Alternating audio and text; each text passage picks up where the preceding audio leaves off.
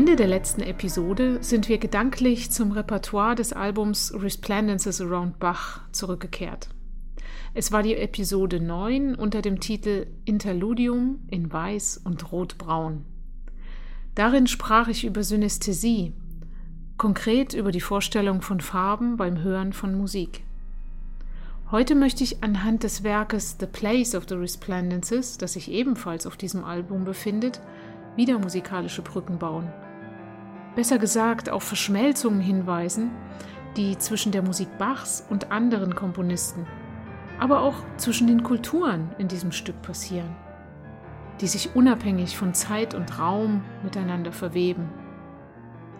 Und auch hier geht es wieder um Licht, Licht und Farbe. In der Harmonielehre sprechen wir Musiker bei einem bestimmten Akkord von einer Dominante, die normalerweise wie ein Magnet zu einer Tonika, das heißt zum Grundton einer Tonart führt. Erinnern wir uns an das helle A-Dur des Schlussklanges von Ich ruf zu dir vom vorigen Mal. Es ist dieser Klang, der zum letzten namensgebenden Werk der Aufnahme führt, um das es heute geht, The Place of the Resplendences. Lasst uns diesen Übergang mal anhören.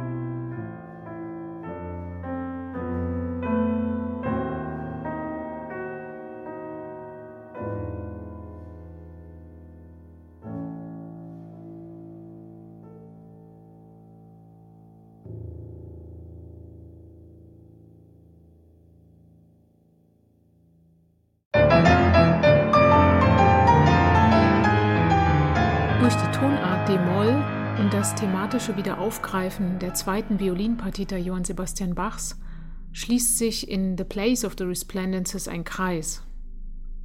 Das Stück lebt von intensiver Freude und der Leichtigkeit, die Seth Alberts beim Verein verschiedenster musikalischer Stilistiken an den Tag legt. Aber die Entstehung dieser Musik, was war das für eine Geschichte? Der MDR gab Seth Alberts ein Werk für Orchester, Big Band und Klavier in Auftrag.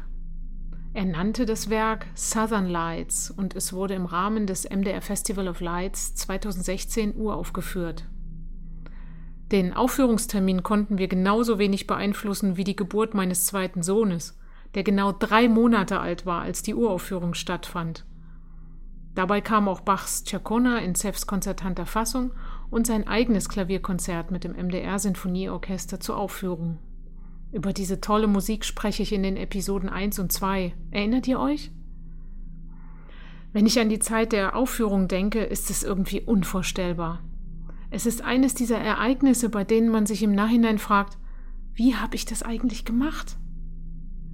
Um die Verbreitung dieser Werke weiter vorantreiben zu können und nicht zuletzt, weil Seth diese Musik in seiner Vorstellung auch mit dem Klavier solistisch hörte, entstand die Klavierversion von Southern Lights unter dem heutigen Namen The Place of the Resplendences. Man mag meinen, es seien unterschiedliche Stückbezeichnungen, doch wenn man mal überlegt, entstehen dabei verwandte Bilder. Southern Lights, das südliche Licht, der Titel lässt seinen Bezug zu Iberoamerika und seiner unendlich facettenreichen Musik schon erahnen. Und The Place of the Resplendences ist der Ort, an dem das Licht, das Leuchten, das Schimmern, all die Facetten, die uns Farbe und Licht schenken, wahrnehmbar sind. So ein Ort kann in unserer Vorstellung entstehen, wenn wir diese Musik hören.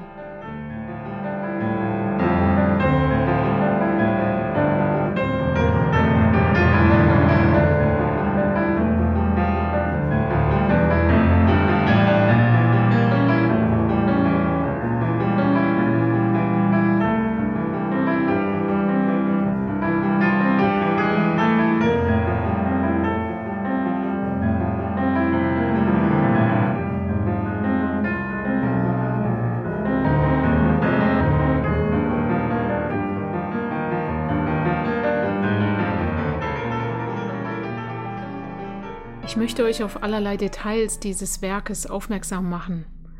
Es ist einfach so interessant und spannend.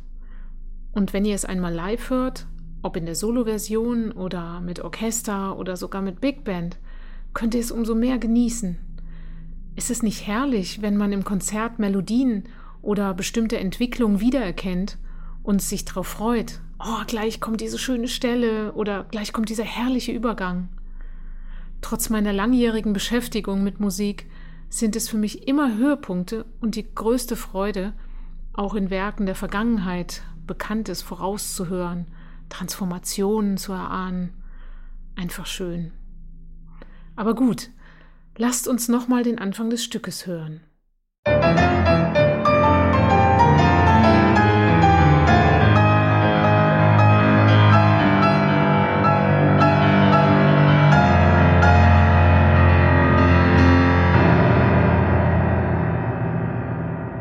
Zupackende Anfang ist ein Zitat aus Bachs Cembalo-Konzert in D-Moll.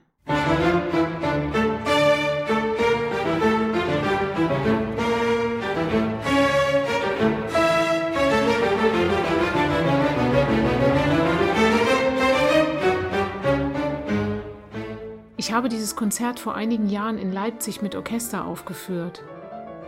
Auf das Zitat folgt die sogenannte Sonklave. So heißt ein typischer lateinamerikanischer Rhythmus.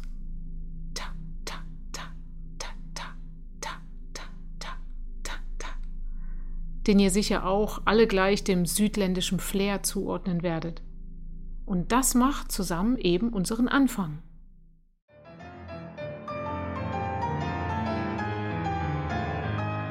Damit macht Zeff ganz unmissverständlich die beiden Grundsäulen des Werkes deutlich. Johann Sebastian Bach und die Musik seiner Heimat Lateinamerika.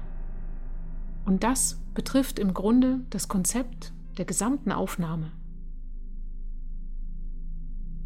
Als gebürtigem Lateinamerikaner ist für mich die Trennung in die sogenannte klassische und populäre Musik wenig relevant.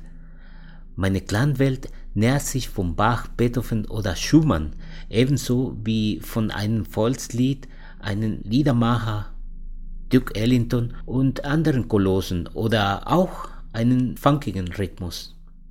Deswegen war es eine große Freude, dieses Werk zu komponieren und es ist jedes Mal ein Vergnügen, es hören zu können. Das Stück gab mir die Möglichkeit, etwas Kohärentes zu schaffen, trotz der Nutzung scheinbar völlig unterschiedlicher Elemente. Und was ist nicht alles darin verwoben? Es gibt neben einer Fülle an Zitaten Elemente verschiedenster musikalischer Genres, die den Zuhörenden, euch, bestimmt oft überraschen dürften. Zunächst, ganz wichtig, der Bezug zu Johann Sebastian Bachs Partita Nummer 2 für Violine Solo. Sie besteht ja aus fünf Teilen. Der letzte ist die in diesem Podcast schon oft erwähnte Cercona. Alle Sätze von Bachs Partita flossen hier ein und halten das Werk zusammen. Das wird deutlich durch die Verwendung und Verfremdung von Melodien oder musikalischen Motiven, aber auch durch die Kompositionsweise und den Charakter spürt man den Einfluss der Partita des großen Thomas Kantors. So erklärt sich auch die Verbindung zum Titel der CD Resplendences Around Bach, der Widerschein, das Leuchten um und von Bach zum Titel des Stückes The Place of the Resplendences, dem imaginären Ort dieser facettenreichen Lichterscheinungen. Verschiedenste Elemente können alternierend oder übereinander gelagert erscheinen, sich allmählich transformieren, sich kontrastieren oder miteinander vereinen. Dadurch beleuchten sie sich gegenseitig auf oftmals überraschende Art und Weise und fließen ja, sagen wir es so, in einer transkulturellen Symbiose zu einem neuen Werk zusammen, das für sich allein stehen kann, ohne dass man überhaupt Kenntnis braucht über die genannten Zusammenhänge. Eines ist und soll die Musik nämlich immer sein. Musik zum Genießen.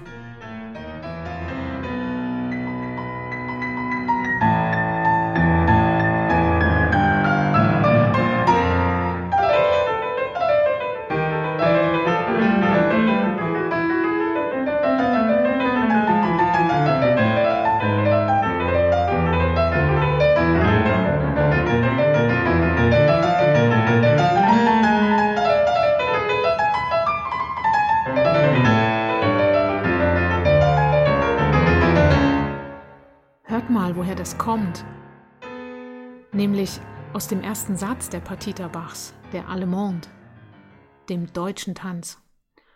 Ursprünglich ist das ein gradtaktiger Schreitanz, oft erster Satz in Suiten und im Spätbarock gekennzeichnet von fließenden Sechzehntelnoten. schon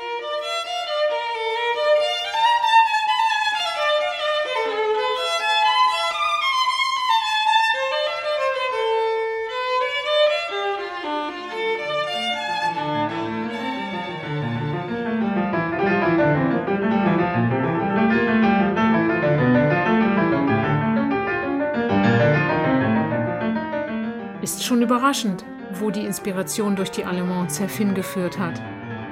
Es klingt wie in einem Club mit psychedelischer Technomusik. Clubs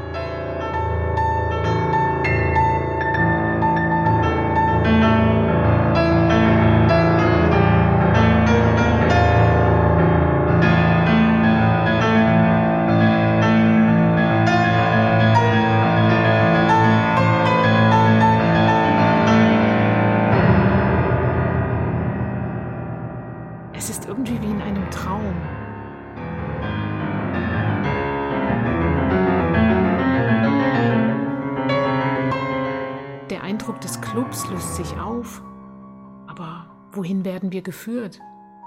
Der Zustand ist schwebend, irgendwie unklar. Vielleicht zu Beethoven und seiner Elise?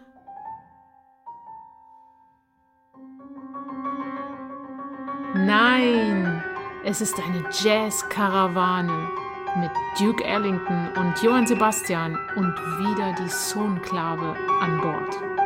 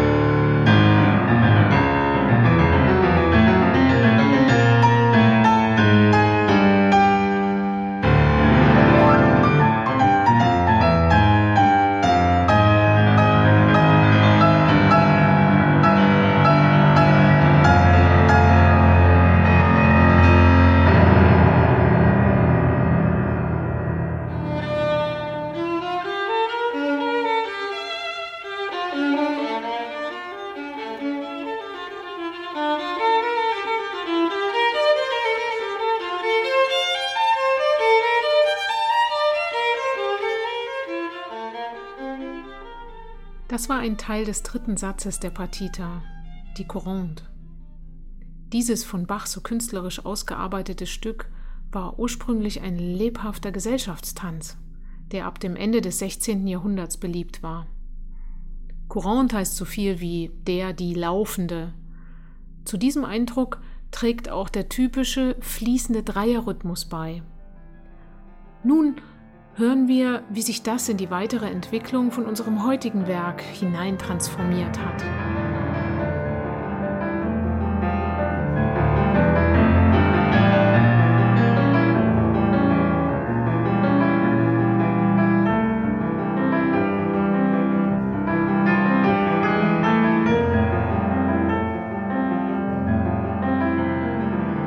Selbst die sich herauskristallisierende Melodie ist der eilenden Courante entlehnt. Aber weil sie hier viel breiter und deutlicher klingt, wird sie mit der Zeit richtig einprägsam.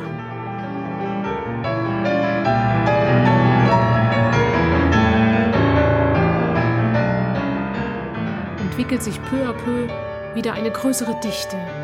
Die Spannung steigt, die Rhythmik tritt wieder mehr in den Vordergrund. Und diese Entwicklung wird von Ornamenten unterstützt, die die Melodie ausschmücken.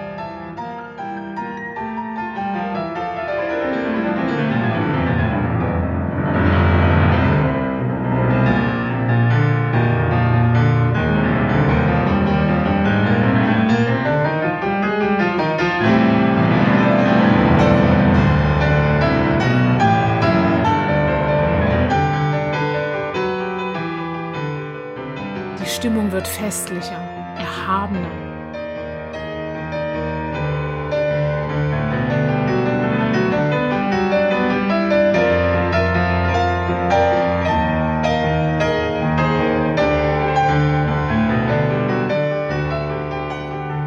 Und so wundert es kaum, wenn man weiß, dass folgender Moment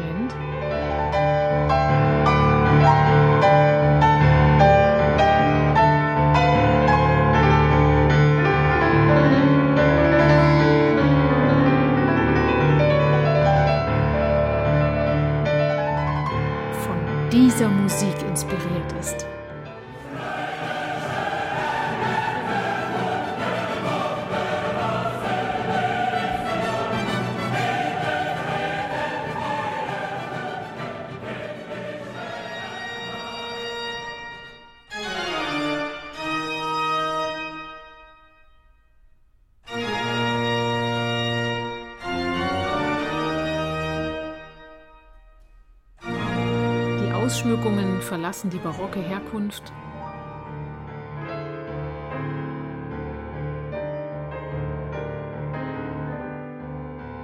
und wandeln sich in Falsettas des Flamenco.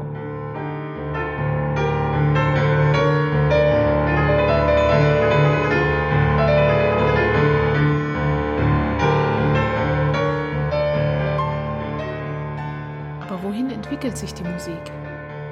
Es ist wieder dieser Moment wie in einem Traumzustand, in dem sich etwas wandelt.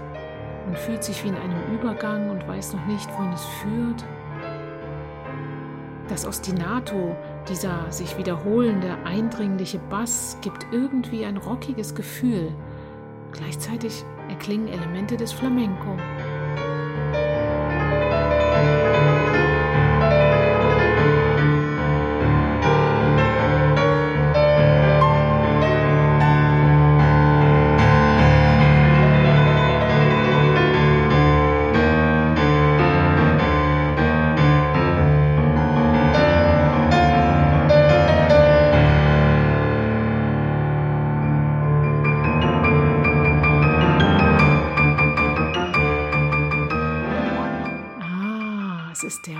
Rockgitarrist, der hier heraufbeschworen wird.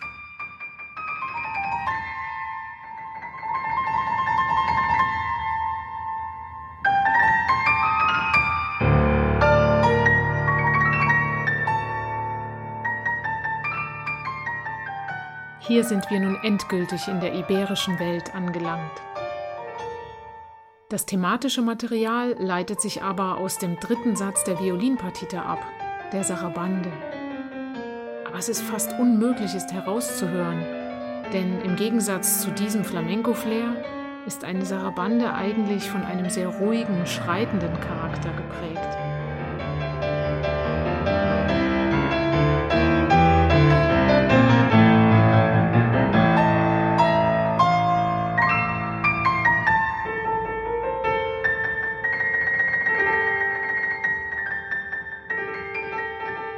Der Chacona, dem letzten Satz der Partita Bachs, haben wir bereits öfter in diesem Podcast gesprochen. Ihr Hauptthema erlebt nun so eine Verwandlung. Wir erinnern uns, die Chacona stammt ursprünglich aus Mexiko und war ein feuriger Tanz. Und die Musik versetzt uns nun nach Mittelamerika, denn ein karibischer Rhythmus bricht sich Bahn.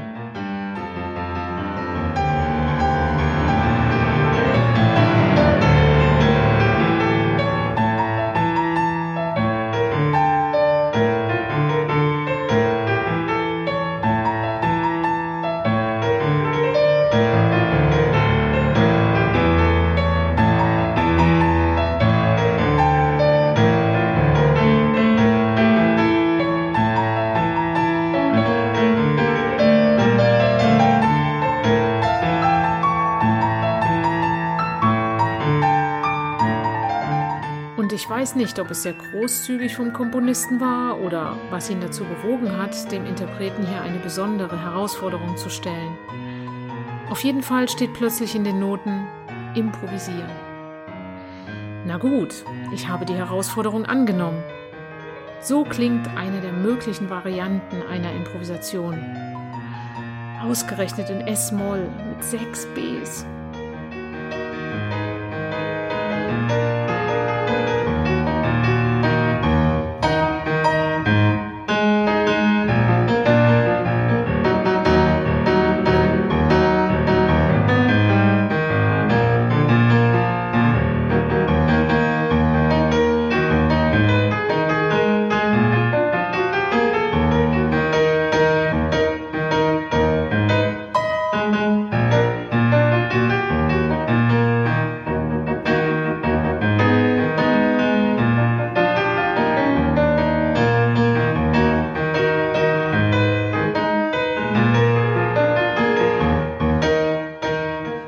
Trotzdem immer viel Spaß bei dieser Stelle und bin Seth sehr dankbar, dass ich mich frei ausdrücken kann und seine schönen Ideen weiterspinnen darf.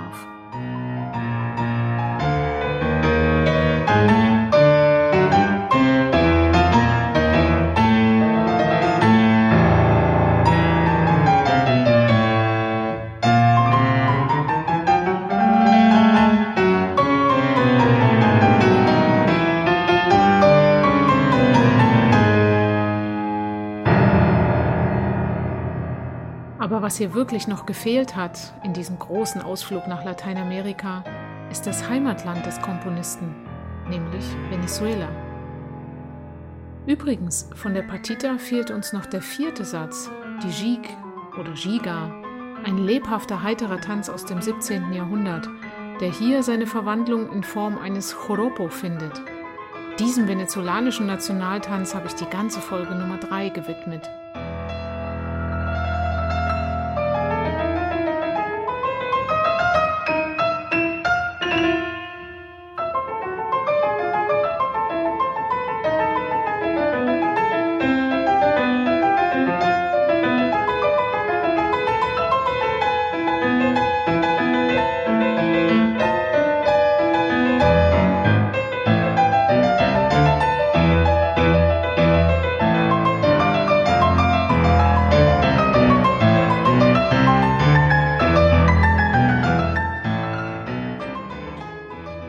Entwicklung ist zweideutig, denn das Werk wird um eine außermusikalische Dimension erweitert. Nicht nur durch das Zitat des venezolanischen Volksliedes Pajarillo Verde, das grüne Vögelchen. Pajarillo verde, como no quieres que llore. Pajarillo verde, como no voy a llorar. Pajarillo verde, como no quieres que llore.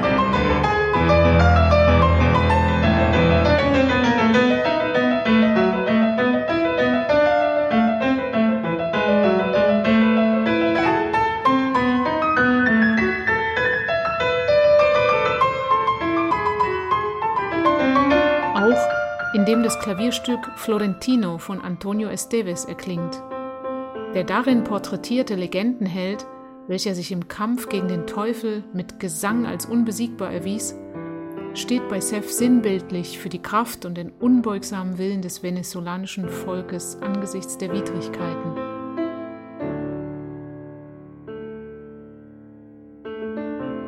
Hier wird deutlich, dass es dem Komponisten nicht ausschließlich um musikalische Ästhetik geht.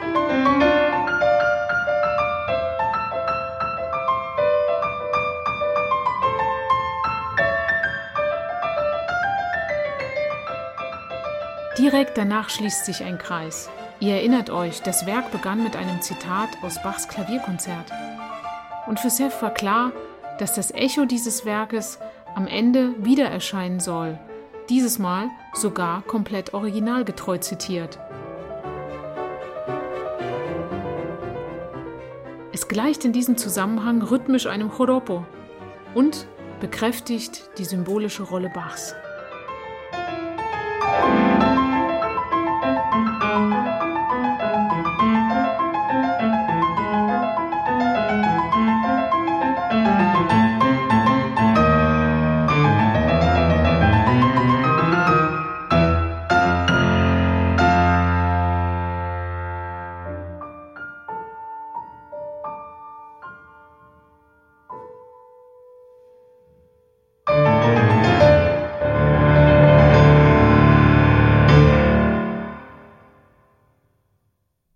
Bändigung des enormen musikalischen Materials, die Führung über die Pfade meines eigenen kompositorischen Stils und schließlich die Schaffung einer leuchtenden Metapher war mein schöpferisches Ziel.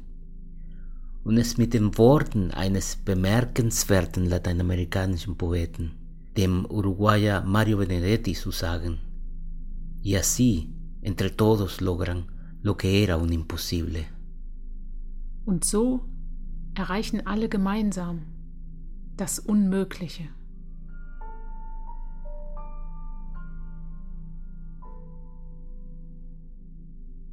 Die Noten von Seth Alberts Musik, über die ich im Podcast spreche, sind im renommierten Verlag Universal Edition Wien erhältlich. Die Adresse www.universaledition.com-alberts